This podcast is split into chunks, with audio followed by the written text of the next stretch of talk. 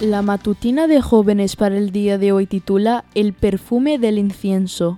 Dijo además Jehová a Moisés, toma especias aromáticas, estacte y uña aromática y gálbano aromático e incienso puro, de todos en igual peso, y harás de ello el incienso un perfume según el arte del perfumador, bien mezclado, puro y santo.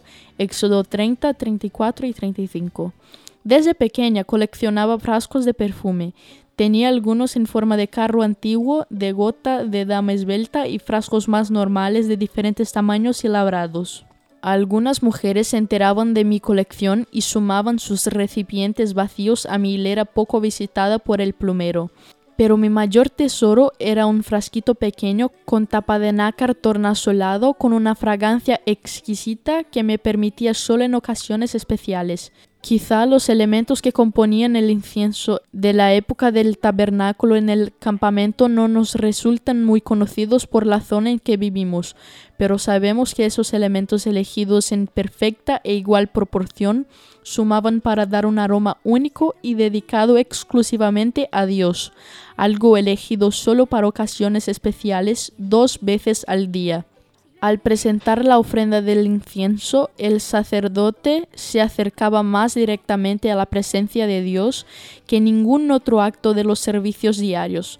Como el velo interior del santuario no llegaba hasta el techo del edificio, la gloria de Dios que se manifestaba sobre el propiciatorio era parcialmente visible desde el lugar santo. Cuando el sacerdote ofrecía incienso ante el Señor, miraba hacia el arca, y mientras ascendía la nube de incienso, la gloria divina descendía sobre el propiciatorio y henchía el lugar santísimo, y a menudo llenaba tanto las dos divisiones del santuario que el sacerdote se veía obligado a retirarse hasta la puerta del tabernáculo.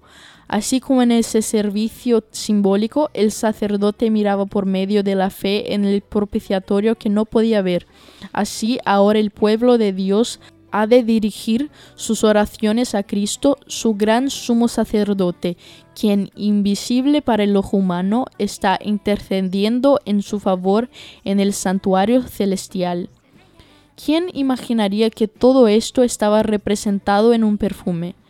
El incienso representaba la intercesión de Cristo, sus méritos y su justicia.